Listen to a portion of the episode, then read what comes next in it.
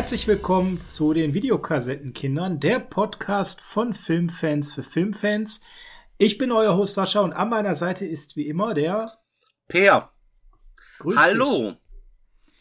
Per, wir haben gerade eine wunderbare Folge hinter uns mit der Klapperschlange und da habe ich mir gedacht, ach so ein bisschen Spannung, welcher Film als nächstes kommt. Es ist bald Weihnachtszeit, muss man ein bisschen Mhm. ruhiger angehen, ein bisschen besinnlicher. War eine nette Woche für mich übrigens. Mhm. Ein bisschen Vorfreude, ein bisschen Spannung, welchen Weihnachtsfilm ich raussuche. Ich habe da schon wirklich ganz tolle Filme mit Elfen und mit Schneegestöber rausgesucht. Ähm, ja, auch ein bisschen was mit Rudolf. Da würde ich dir gleich mal zwei vorschlagen. Per, Ich aber sag dir jetzt. eins, kommst du mir mit Colin Farrell oder hier äh, der Weihnachtself, dann ist Ich weiß auch, dass du ein Freund gestorben. äh, des, des Grinches bist. Ja, auch, auch, auch der ist in einer engeren Auswahl und ich kann dir auch sagen, nicht nur Buddy der Weihnachtself, großartiger Film. Äh, Santa Claus ist natürlich auch in der engeren Auswahl und es gibt ja auch einen tollen äh, Weihnachtsfilm mit Kurt Russell, aber der geht natürlich nicht, weil wir sind die Videokassettenkinder, also nur Filme bis circa Mitte der 90er aus der Videokassettenhochzeit. Aber der hat mir wenigstens gefallen. Der war gut. Kurt Russells äh, Weihnachtsfilm war wirklich gut. Da gibt es, glaube ich, sogar einen zweiten Teil. Gibt es. Vielleicht machen wir auch schöne Bescherung. Ach, da kommt er mir mit dem. Das ist, äh, ich weiß nicht, warum den alle lieben. Ich mag ihn nicht. Ich ich mag diesen. Griswold-Film nicht. Ich liebe die Griswolds. Ich liebe sie. Aber ich mag schöne Bescherung nicht. So, jetzt ist die ultimative Drohgebärde bei Per aufgebaut. Das lässt du jetzt mal während der Top 5 Kurt Russell wirken. Herzlich willkommen zu der Top 5 Kurt Russell. Ihr wundert euch gerade, warum ich Per mit Weihnachtsfilmen hier quäle. Das ist die letzte Folge vor unseren Weihnachtsspecials. Wir werden einen ultimativen VHS-Weihnachtsfilm, der heute noch ein Weihnachtsfilm ist, den jeder gerne sieht, reviewen und wir werden auch mal die etwas anderen Weihnachtsfilme demnächst reviewen. Und das Tolle ist, dieser Weihnachtsfilm, den heute noch jeder gerne sieht, den suche ich aus. Und Per denkt jetzt, denkt jetzt, stand jetzt, es wird schöne Bescherung einer seiner ultimativen Hassfilme. Wir werden das nachher aufklären am Ende der Folge. Jetzt machen wir die Top 5 zu Kurt Russell inspiriert von unserem Review zur Klapperschlange, Per. Ja. Und ich bin ein netter Mensch. Ich würde dich mal mit deiner Nummer 5 anfangen lassen. Die Spielregeln brauchen wir, glaube ich, nicht mehr groß erklären. Die kennt ihr. Keine Doppelungen. Wer einen Film nennt, bedeutet, ist für den anderen raus. Und Serien wie Rambo oder ähnliches, da galten die Filme als eins. Wenn man Rambo 1 nennt, sind damit alle Rambo-Teile raus. So wie jetzt bei Kurt Russell zum Beispiel die Klapperschlange auch dann ähm, Escape from LA eliminieren würde. Per, du darfst mit der Nummer 5 anfangen. Ja, dann nehme ich doch einen Film, wo man denkt, der Typ hält sich für Rambo und gesagt wird, nein, ich bin besser. Tango und Cash. Oh nein! Den habe ich viel höher gehabt. Den habe ich viel höher gehabt. Bei Ah, mir ist es Tango und Cash mit den beiden Cops. Tango, gespielt von äh, Sylvester Stallone und Cash, Kurt Russell. Der eine so yuppie-mäßig, der andere so bodenständig, die dann den guten Jack Palance auf die äh, Haut gehen und dann im Knast landen, wo sie gegen den Maniac Cop antreten müssen, der dann auch im Knast ist. Robert Zetar, genau. Und wo das ultimative Verbrechen noch geschieht, der gute Kurt Russell bändelt als Cash mit der Schwester von Tango an. Ja, unglaublich. Mit Terry Hatcher noch in der ersten ne großen Nebenrolle. Ach, ein mega Film. Und ich bin ganz ehrlich, das wäre meine Nummer eins oder zwei gewesen. Ich liebe den. Ich liebe, wie die gemeinsam ausbrechen, wie die sich da an diesem Seil mit den Handtüchern Ich sag- runterschwingen. Ich liebe die Szene in der Dusche, wie er sich runterbeugt. Und was, was, was, was machst du da? Und er so, bleib locker, ist nur die Seife. Also es gibt da so viele Gags, dass, dass der Maniac Cop tatsächlich als Bösewicht auftritt. Ah, ein Megafilm. Ich liebe diesen Film. Und ich sag's mal ganz ehrlich, ich mache hier gar kein Ranking. Für mich ist jeder Film fast ein Platz eins oder ein Platz eins. Deshalb, Also, ich kann ich fast, deutlich höher. Du hast ja also auf jeden Fall die Nummer zwei eliminiert. gut. Kommen wir, Bitte. zum, kommen wir zu meiner Nummer 5. Ähm, und da würde ich einen Film nehmen. um, der, den ich richtig, richtig gut fand, den vielleicht gar nicht so viele kennen. Crime is King. Der ist so, würde ich sagen, schon eher fast in die DVD-Zeit gehend, Videokassettenzeit. Ihr kennt das Cover vielleicht, Kevin Costner und Kurt Russell verkleidet als Elvisse. Ähm, ein Film, der einfach skurril ist. Nebentitel ist 3000 Meilen bis Graceland. Der hat wahnsinnig Spaß gemacht. Der ist die ganze Zeit mit so einem ähm, Augenzwinkern erzählt. Es geht so ein bisschen darum, dass äh, Murphy, also der Kevin Costner, glaubt, er ist der uneheliche Sohn von Elvis Presley. Und dann überfallen sie ein Casino, alle als Elvis verkleidet, mit einem riesen Blutbad, äh, irgendwie x Millionen Dollar, die geklaut werden und einer Flucht. Mehr will ich gar nicht erzählen. Guckt euch den Film an. Ist eine Spaßgranate. Und Kurt Russell und Kevin Costner haben eine tolle Chemie. In weiteren Rollen mal ebenso Courtney Cox, Christian Slater, Kevin Pollack, David Arquette, Howie Long, John Lovitz, was soll ich erzählen? Thomas Hayden Church, Ice-T. Der Film ist randvoll mit geilen Schauspielern. Zieht ihn euch einfach rein. Der lohnt sich. Wenn du sagst gute Chemie, dann habe ich jetzt einen Film, wo du richtig merkst, wie gut die Chemie zwischen den beiden Hauptdarstellern ist. Die ist so gut, dass ein dass weiter Hollywood geheiratet haben. Nee, die haben nicht geheiratet. Oder niemals geheiratet haben, haben. Niemals geheiratet haben und trotzdem einen Weltstar noch in die Welt gesetzt haben. Ich sag mal so, wenn Kurt Russell einen Familienfilm macht, dann muss es mit seiner Frau sein. Goldie Horn. Ich nenne natürlich Overboard, weil ich liebe diese Komödie irgendwie, wo er als alleinerziehender Handwerker von dieser Millionenerbin wirklich so um sein Geld betrogen wird. Großartig sie über Bord fällt, das Gedächtnis verliert und er sich denkt, wie kann die Frau jetzt ihre Schulden bei mir begleichen? Ganz einfach. Ich, bild, ich sage ihr einfach, sie ist meine Frau und sie muss das jetzt zu Hause abarbeiten. Nicht wie ihr jetzt denkt. Sie muss wirklich nur körperlich arbeiten. Oh, nicht wie ihr jetzt denkt. Ich meine, sie muss den Haushalt machen, sich um die Kinder kümmern. So diese typische Hausfrauenarbeit, die keiner gerne tut. Mein Nummer vier Overboard. Ein Goldfisch fällt ins Wasser. Sehr schöner Film, sehr schöner Film. Meine Nummer vier ist Death Proof. Todsicher, der Stuntman Mike. Warum nicht höher? Weil, ey, es ist ein Tarantino und ihr wisst, ich liebe Tarantino-Filme. To be honest, es ist ein schwächerer Tarantino, ja. Ähm, wo sonst Tarantino-Filme absolute Weltklasse, granatenstark sind, ist dieser Film einfach nur sehr gut, aber nicht Weltklasse granatenstark überragend. Kurt Russell spielt den Stuntman Mike, ähm, der ein eigenartiges Hobby hat, nämlich Menschen mit seinem Auto umzubringen. Macht riesen Spaß, kann man sich natürlich angucken. Wer was für Tarantino übrig hat, muss den sich angucken und wird den auch schon gesehen haben. Rosario Dawson noch in einer großen Rolle, Rose McGowan in einer großen Rolle, Tarantino mit einem kleinen Auftritt, genauso Eli Roth der Film macht schon Spaß und ich finde vor allem an der Stelle mal, ist nicht der beste Tarantino-Film, aber wie Kurt Russell Stuntman Mike spielt, ist schon ziemlich großartig. Richtig. Wenn du sagst, ist nicht sein bester, dann komme ich zu einem Film, der Kult ist. Ein Carpenter-Film. Ein unterschätzter Carpenter-Film, wo er rauskam und heute einfach ultra beliebt und leider zu früh im Kino lief. Jahre später wäre der Blockbuster gewesen. Es ist Big Trouble in Little China. Ah, den hätte ich auch gehabt.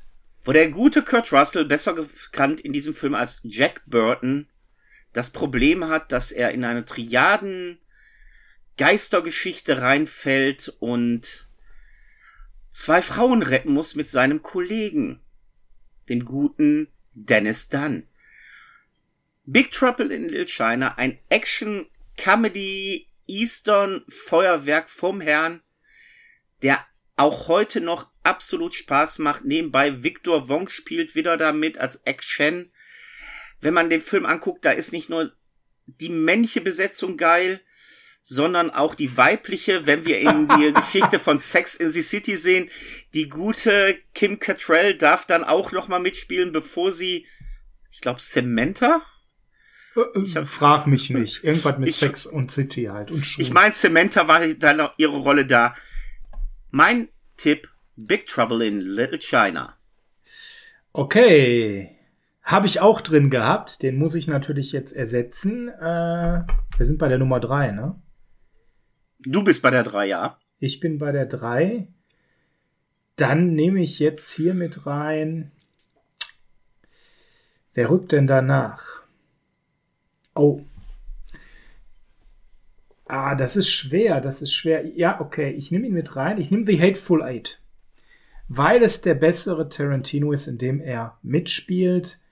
Äh, spielt nicht die Hauptrolle, die spielt eher Sam Jackson, Samuel L. Jackson, Jennifer Jason Lee, Bruce Dern, aber Kurt Russell hat eine große Rolle, Tim Roth spielt mit natürlich, Michael Madsen spielt mit, aber auch für das junge Publikum, Channing Tatum, Zoe Bell wieder, finde ich super, dass sie wieder eine, eine, Rolle bekommen hat, ist ja ursprünglich die Stuntfrau von Tarantino gewesen. Äh, ja, was soll ich sagen, fast dreistündiges ähm, Western-Epos, das war immer der Traum von Tarantino, sowas mal zu drehen. Ähm, und Kurt Russell spielt einen Kopfgeldjäger, der unterwegs nach Red Rock ist, um eben eine Gefangene, gespielt von Jennifer Jason Lee, zum Galgen zu führen und dann die 10.000 Dollar Belohnung einzustreichen, die auf ihren Kopf ausgesetzt ist. Hat er so ein bisschen Probleme, das umzusetzen, weil ihm da so Samuel L. Jackson und eben Bruce Dern, wie so alle heißen, so ein bisschen in die Wege kommen mit einem tollen Showdown, ein sehr ruhiger, dialoglastiger Film, aber einer, der schon auch Spaß macht. Und auch da wieder, er spielt es genial. Richtig, ist eigentlich ein schönes Kammerspiel auch. Ja, absolut, absolut, ja. Ja, dann wiederhole ich mal das, was ich gerade gesagt habe. Ich nehme jetzt einen Film von John Carpenter. Mm, dann weiß ich jetzt, welcher kommt. Und auch den hätte ich gehabt. Das ist furchtbar, dass du heute vorlegst. Und auch da muss man sagen, leider ein Carpenter-Film, der an den Kinokassen seinerzeit massiv gefloppt ist.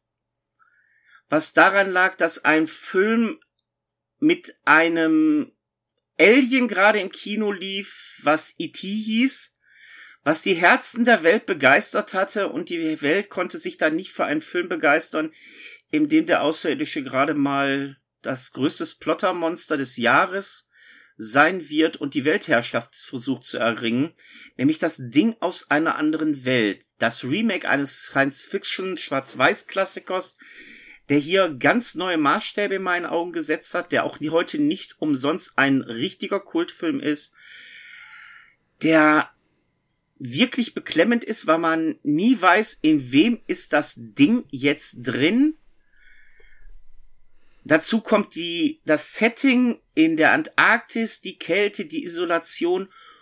Und auch wenn man am Ende sich gegenüber sitzt, die beiden Überlebenden, weiß man immer noch nicht, ist einer von ihnen das Ding und ist es besiegt oder muss die Welt weiter zittern?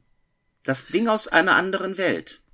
Per, jetzt muss ich dann mal cheaten und meine Nummer eins zu meiner Nummer zwei machen, weil du mir die sonst auch noch klaust. Du willst doch jetzt nicht meine Dreier jetzt nehmen. Und deswegen kommt jetzt bei mir die Klapperschlange, die eigentlich meine Nummer eins wäre, an Nummer zwei. Ah, lass mich raten, ein Film von John Carpenter. Ein Film von John Carpenter, Snake Plissken. Wer sich mehr dafür interessiert, haben wir gerade in der letzten Folge besprochen damit auch du noch mal in Verdrückung kommst, wenigstens einen Film ersetzen zu müssen. Okay. Äh, nee, du wirst lachen. Ich habe einen Plan B gehabt. Auch hier haben wir wieder es mit Außerirdischen zu tun. Und äh, wenn wir schon Kurt Russell haben, dann reicht es nicht, dass er eine kleine menschliche Rolle hat. Nein, er spielt einen ganzen Planeten. Dann weiß ich, welchen du meinst. Denn er ist Ego, der lebende Planet. Guardians of the Galaxy Volume 2 weil in einem Film, der so viel 80er Flair in sich trägt, war es in meinen Augen ein genialer Schachzug, nicht nur Sylvester Stallone einmal durchs Bild laufen zu lassen, sondern den Antagonisten direkt mit Kurt Russell zu besetzen. Guardians of the Galaxy Volume 2. Okay, okay. Ja, ich bin ja hier heute immer beim Nachrücken. Das hatten wir ja gerade schon. Da muss ich jetzt mal überlegen. Hm, du hast mir ja schon zwei, eigentlich drei Filme geklaut. Was könnte denn jetzt hier noch nachrücken auf meiner Liste? Da sind so zwei in der engeren Auswahl und ich sag mal, beide kann ich nehmen, weil sie gut sind, aber jeweils der andere ist auch gut. Also beide hätten es verdient, in diese dann Top 10 am Ende zu kommen, wenn jeder hier fünf Filme reinbringt. Und ich nenne sie mal beide ähm, weil sie beide nicht zu meinen Ursprungstop 5 gehören, aber beide natürlich hier auch ähm, verdient reingehören würden. Das eine ist Interstate 60. Hm, hat er nur eine kleine Rolle gehabt. Hat mir aber sehr, sehr gut gefallen. Und den anderen, weil er da dann eben eine prägnantere Rolle hatte, würde ich den dann eher nennen und den dann auch vorziehen. Das ist ein Western-Pair. Alter, ich habe jetzt mit einem anderen Titel gedacht. Du hast jetzt Backdraft gedacht, ja? Nee, ich war jetzt eher bei Stargate. Stargate könnte man auch noch erwähnen, dass er das gemacht hat. Ja, äh, kann ich verstehen. Nein, ich bin tatsächlich bei Tombstone, wo er den Wyatt Earp spielt, an der Seite von Val Kilmer, Bill Paxton, Sam Elliott, Charlton Heston und sogar Jason Priestley, bekannt aus Beverly Hills 90210 und wieder Thomas Hayden Church. Ähm, der hat mir sehr, sehr gut gefallen. Ne, ich bin ja jemand, der Western sehr aufgeschlossen ist, ähnlich wie ein äh, Carpenter. Und ähm, hier ist es so, dass er den White Earp spielt, den Gesetzeshüter, den sollten Leute schon mal gehört haben, selbst wenn sie sich nicht für Western interessieren. Und hier geht es darum, dass er ähm, zusammen mit seinen Brüdern und seiner Frau eben im, in dem Städtchen Tombstone sich niederlässt ähm, und eben eigentlich gar keine Lust mehr hat, Gesetzeshüter zu sein und dann gerät er aber in einen Konflikt mit den sogenannten Cowboys, eine Gruppierung von Outlaws. Und dann nimmt das Ganze so seinen Lauf bis zum ultimativen Showdown ähm, um Tombstone. Mehr will ich nicht verraten, ob da gut oder böse gewinnt. Ne? Das dürft ihr euch jetzt selber überlegen. Den würde äh, ich, ich, wer in Geschichte aufgepasst hat, müsste es wissen. Ganz genau. Ähm, den nehme ich jetzt mal noch mit rein, weil. Schöne Wahl er hat ja mehrere äh, Remakes von Western begleitet im weitesten Sinne. Dann immer mal einen echten Western mit ihm rein. Tombstone. Ja. So, das wir wissen, was sind, auf mich zukommt. Ja, äh, haben wir noch was heute? Nee, wir, wir sind fertig, oder? Nee, nee, wir sind nicht fertig. Also Per, äh, ich bin dran mit Wünschen, ne? Äh, wünsch dir ein, was. ein Weihnachtsfilm, ein klassischer Weihnachtsfilm mit Elfen, mit, mit Rudolfs, mit Schneegestöber. Ein Film, Baujahr 1988, damit er hier in unsere Videokassettenzeit reinpasst. 88? Ein Film, 88, ein okay. Film, den man bei Disney Plus, natürlich, da werden gerade viele Weihnachtsfilme freigeschaltet, kostenlos streamen kann. Aha. Ein Film, der mehrere Fortsetzungen hatte. Oh, Santa Aha. Claus 1, 2, 3, 4, 5, du weißt schon, ne? Mhm. Ein Film, dessen Hauptdarsteller du mal sehr mochtest und heutzutage würdest du dir von ihm nichts mehr angucken. Steven Seagal hat einen Weihnachtsfilm gedreht? Ja, das nicht, aber es geht tatsächlich in die richtige Richtung, Per. Das ist gar nicht so schlecht. Oh Gott, dann weiß ich, was kommt. Und Nakatomi Plaza. Ja! Per. Der klassische Weihnachtsfilm, den wir doch alle gerne gucken. Vor Weihnachten, an Weihnachten, um Weihnachten oder spätestens zwischen den Jahren. Stirb langsam eins, Per. Ach, ich krieg ein Weihnachtsgeschenk, was nicht schlecht ist. Schön. Schöner als schöne Bescherung, Buddy der Weihnachtself oder Santa Claus 5. Da gibt's fünf von? Habe ich jetzt so gesagt, aber ich glaube, das kommt hin. Oder, oh, jetzt werden mich Leute hassen. Und besser als Home Alone. Auch ein klassischer Weihnachtsfilm, den wir hier, aber dieses Jahr schaffen wir das nicht, dann vielleicht 2022. Ich habe also nächstes per, Jahr keine Zeit. also Per, ich freue mich mit dir, einen klassischen Weihnachtsfilm zu rezessieren. Stirb langsam eins. Ich freue mich. Ich mich auch. Das war die neueste Folge der Videokassettenkinder. Wenn euch gefällt, was wir machen, freuen wir uns, wenn ihr mal auf unseren Kanälen vorbeischaut. Der Per macht sehr viele Unboxings auf YouTube. Lasst doch mal da die Glocke bimmeln, abonniert uns, da freuen wir uns sehr drauf. Oder schaut eben auf unserem Twitter- oder Insta-Kanal da vorbei. Gerade bei Instagram gibt es immer wieder auch Poster oder ähnliches zu den aktuellen Folgen. Da könnt ihr mal ein bisschen reinschauen und stöbern.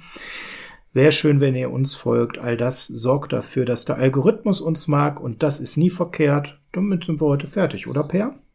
Nein, noch nicht ganz. Rückspulen nicht vergessen. Kostet einen Euro extra. Bis dann. Ciao. Bis dann. Tschüss.